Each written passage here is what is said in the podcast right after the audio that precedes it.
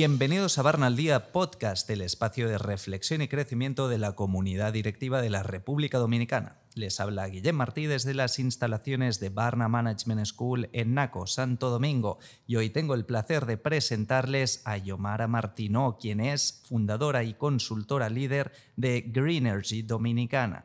Es doctora en Derecho por la Universidad UNIBE, máster en Derecho de la Regulación Económica en la Pucamaima y además es consultora certificada en el GRI. Bienvenida, Yomaira, ¿cómo estás? Muy, muy bien, muy emocionada de estar con ustedes en este podcast tan interesante y tan útil para nuestra comunidad. Muchas gracias, emocionados estamos nosotros de poderte escuchar.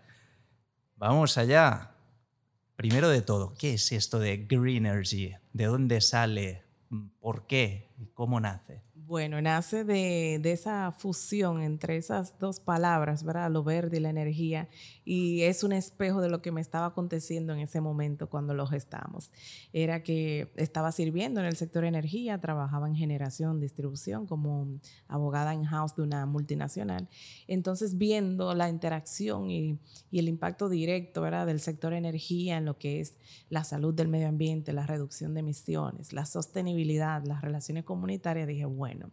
Eh, creo que el camino directo es migrar y hacer un crossover entre eh, energía a lo que es desarrollo sustentable y por supuesto que eso conllevó también el aporte a otros sectores clave para la economía nacional. ¿En qué época fue esto?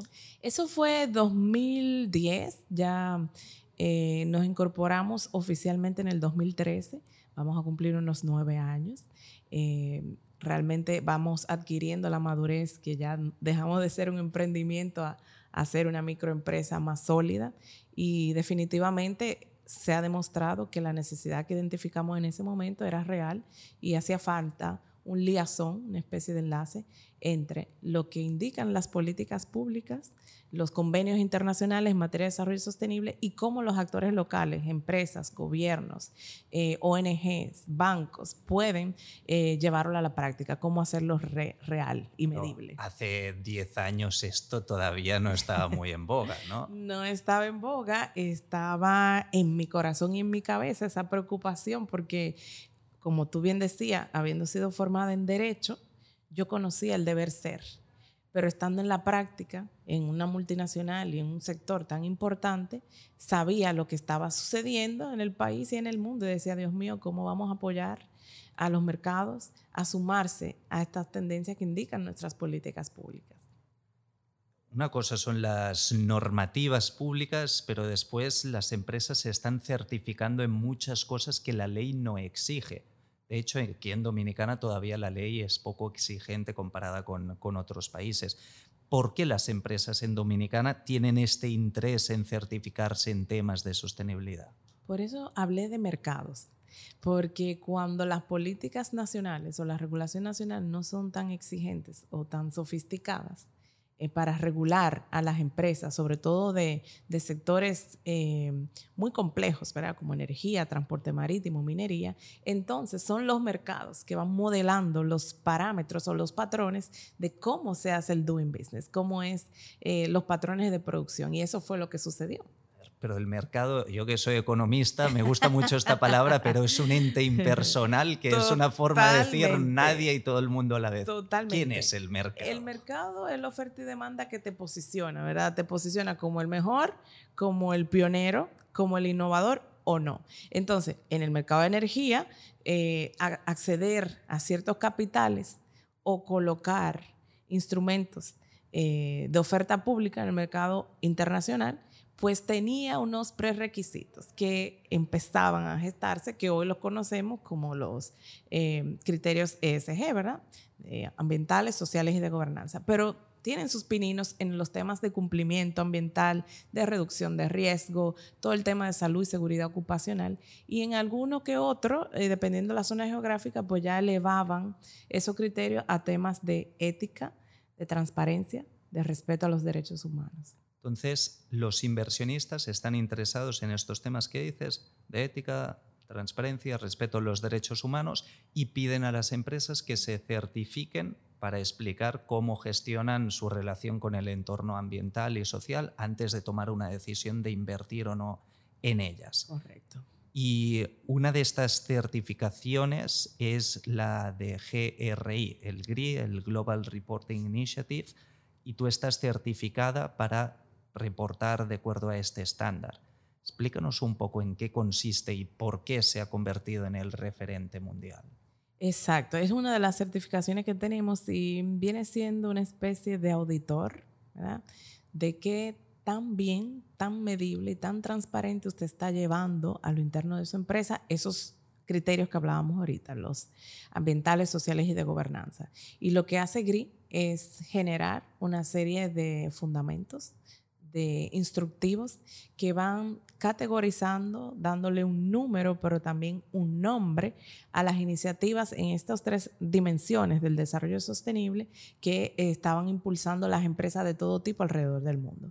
Ese estándar se volvió bastante popular porque, no por su fácil uso, porque es bien complejo, sin embargo, por su nivel de certeza y por su nivel de cierre de brecha de, transparencia en la información. Cuando tú apuestas a reportar a través de GRI, pues cada vez más tiene que ser exhaustivo, tiene que evidenciar todo lo que vas reportando, tiene que de hecho llenar un índice aparte del reporte para referenciar de manera directa eh, qué aspectos de GRI, qué número de GRI estás en, tienes en el reporte y dónde lo vinculas a una evidencia real.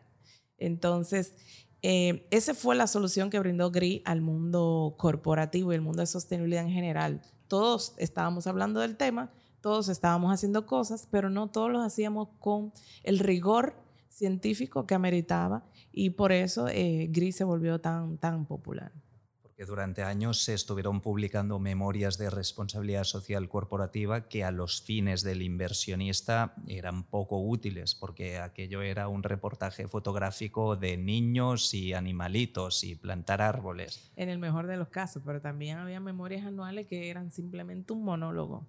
También. Entonces, vamos viendo que se estandariza la forma de comunicar lo que hace la empresa con su, con su entorno a través de esta norma, de este estándar que es el GRI, el GRI. Y otra certificación que está muy de moda en sostenibilidad es la ISO 14001. ¿Qué es esta ISO?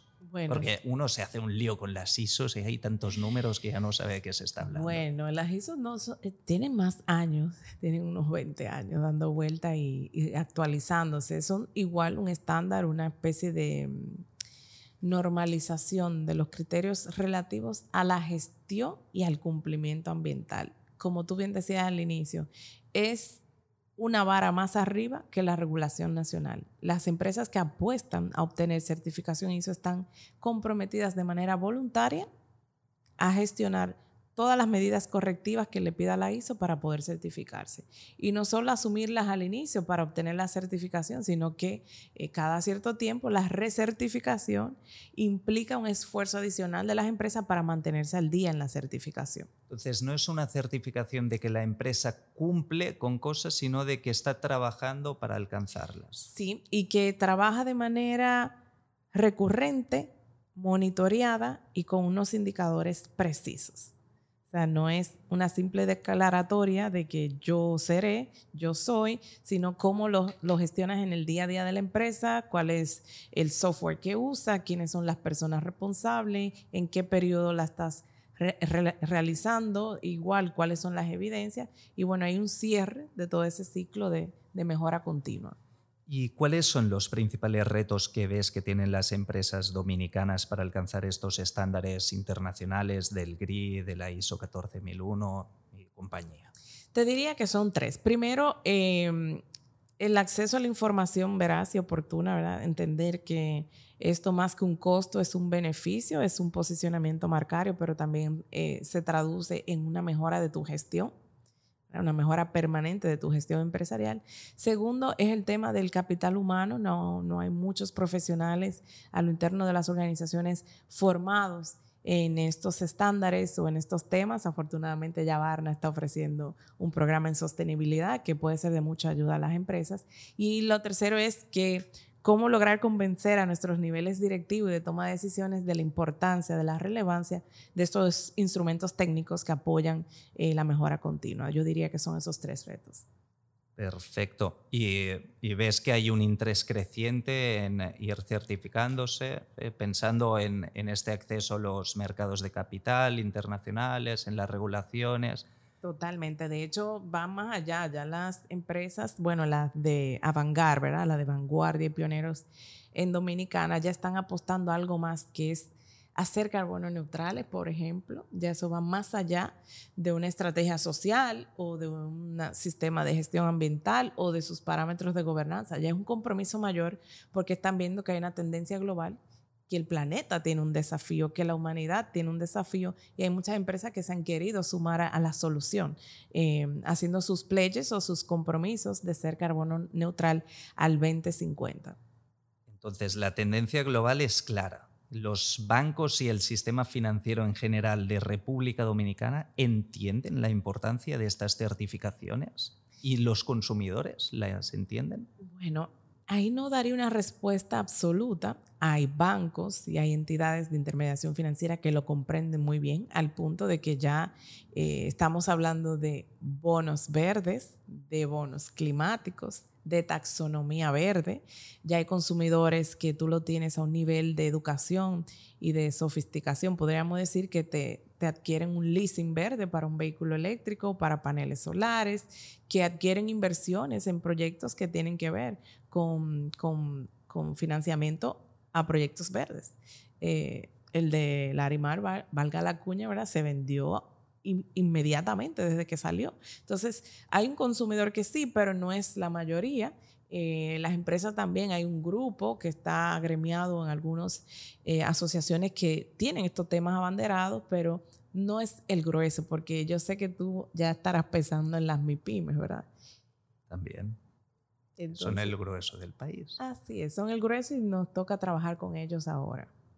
Porque se puede desde una MIPYME certificarse con, con la ISO 14001, con GRI o con estos temas, o esto es para grandes corporaciones y es, resulta demasiado costoso a nivel de monetario y de tiempo como para invertir en ello. Mira, de poder se puede, pero como bien dice, costo-beneficio y la inversión de, acceder a estos recursos, pues es mayor. Yo te diría que no es necesario siempre y cuando usted pueda adaptar a su tipo de negocio estos criterios. O sea, tú sí puedes tener una inversión social eh, más, eh, digamos, modesta, pero focalizada realmente a tus grupos de interés eh, sociales cercanos a tu tipo de negocio. También puede, incluso tus mismos colaboradores, tú puedes tener una buena política de cumplimiento de derechos humanos y ya ahí tú estás cumpliendo con un factor social. Obviamente, el punto de vista ambiental y climático, también hay muchas cosas que se pueden hacer. Algo tan simple como tener una política de no uso de plástico de, plástico de un solo uso, por ejemplo. Eh, o eh, propiciarle a tus colaboradores un termito para que el agua la usen del bebedero y no carguen con, con botellitas. Em, o sea, todos estos detalles, quizás hoy el sistema bancario todavía no los considera, pero poco a poco irá llegando que te van a pedir estas políticas para poder darte préstamos, para acceder a tasas bonificadas, etc. Entonces, es bueno que, no pierdan el, hilo de lo que está pasando. Correcto, ¿no? y la aspiración de toda empresa es eh, expandir, ¿verdad? Crecer, y la única manera de crecer en el contexto que nos encontramos actualmente es tomando en consideración estos criterios de sostenibilidad. Desde el mismo punto de vista económico, ser transparente, eh, tú no tienes que ser, tener una gran inversión en factores ESG, pero sí puedes tener un estado financiero eh, robusto, hecho por un tercero, eh, creíble, em, una buena gestión de caja, transparentar las políticas de pago, ser justo ¿verdad? con los plazos de pago a proveedores eh, o contratar mano de obra local, cercana a ti. O sea, hay muchas maneras de impactar aún siendo un pequeño empresario. Y se encuentran este tipo de apoyos de consultoría, asesoría de buen nivel para MIPIMES en el país? La verdad es que no, pero se está forjando una plataforma de apoyo a las MIPIMES. De hecho, eh, ha sido un trabajo del Programa de Naciones Unidas para el Desarrollo junto a varios gremios empresariales. Primero empezaron haciendo un, análisis del estado del arte, de la línea base, cómo estaban las MIPIMES en torno a este tema. Luego empezaron un proceso de capacitación general eh, de cómo mejorar, sobre todo la transformación digital, la respuesta post-COVID, y ahora ya van a más, más allá que es a la sostenibilidad, ha sido un trabajo de los últimos tres años del PNUD en República Dominicana. Y actualmente, junto a empresas que, como Banco Popular ¿verdad? y otras que son parte de, de, de este ecosistema, eh, junto a Ecorred y a CONEP, están instaurando una plataforma de articulación empresarial para la sostenibilidad y la acción por el clima. Esa plataforma tiene unas herramientas, unos recursos que, por ejemplo, una calculadora de huella de carbono que ya no tienes que subcontratar el servicio. Si eres un pequeño empresario, puedes tú mismo entrar la información base y eso te va a dar un resultado. Entonces, hay pequeñas iniciativas que sí van apoyando a las MIPIMES, pero todavía no estamos tan avanzados. Justo esta iniciativa que comentas ah, la estuvimos tratando en un webinar hace unas semanas con la gente del PNUD y otros socios que tuvieron en su desarrollo. La pueden encontrar en nuestro canal de YouTube ya la conocerán en detalle y realmente brinda muchas facilidades a las MIPIMES que quizás no tienen el presupuesto para acceder a una consultoría. Pero igual también a través de Internet, como estos temas están ya muy popularizados en Europa y en Estados Unidos, uno puede encontrar herramientas que le ayuden a ordenar un poco la casa, ir preparándose para lo que viene y mejorando también, que no solo estamos aquí para cumplir lo que se nos exige, sino para remar y hacer que toda esta relación entre empresa, sociedad y medio ambiente sea cada vez más fluida. Exacto.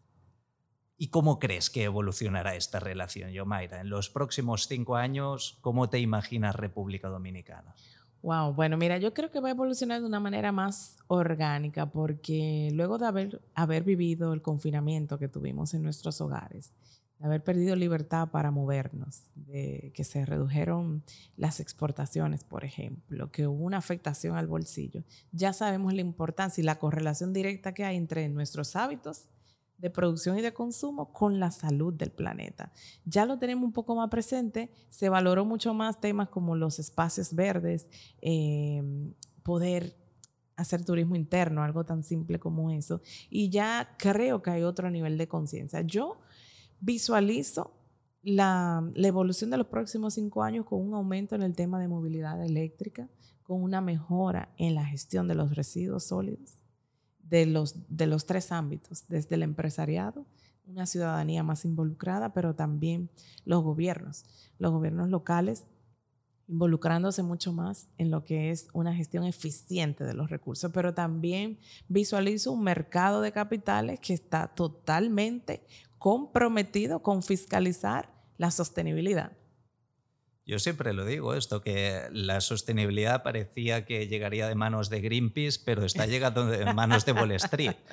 Y, y, aquí el sistema financiero dominicano todavía no lo está viviendo con intensidad, pero cada vez veremos que necesitan justificar más ante los prestadores de fondos internacionales dónde van a invertir este dinero y bajo qué estándares de sostenibilidad. Por lo tanto, empezarán a exigir a todos los clientes de Banco Popular y compañía, de Scotia, de BHD, de Banreservas, que entreguen memorias de sostenibilidad debidamente ah, estandarizadas para justificar a los terceros que traen este dinero del extranjero para República Dominicana en dónde están invirtiendo estos fondos, porque es un tema de regulación internacional.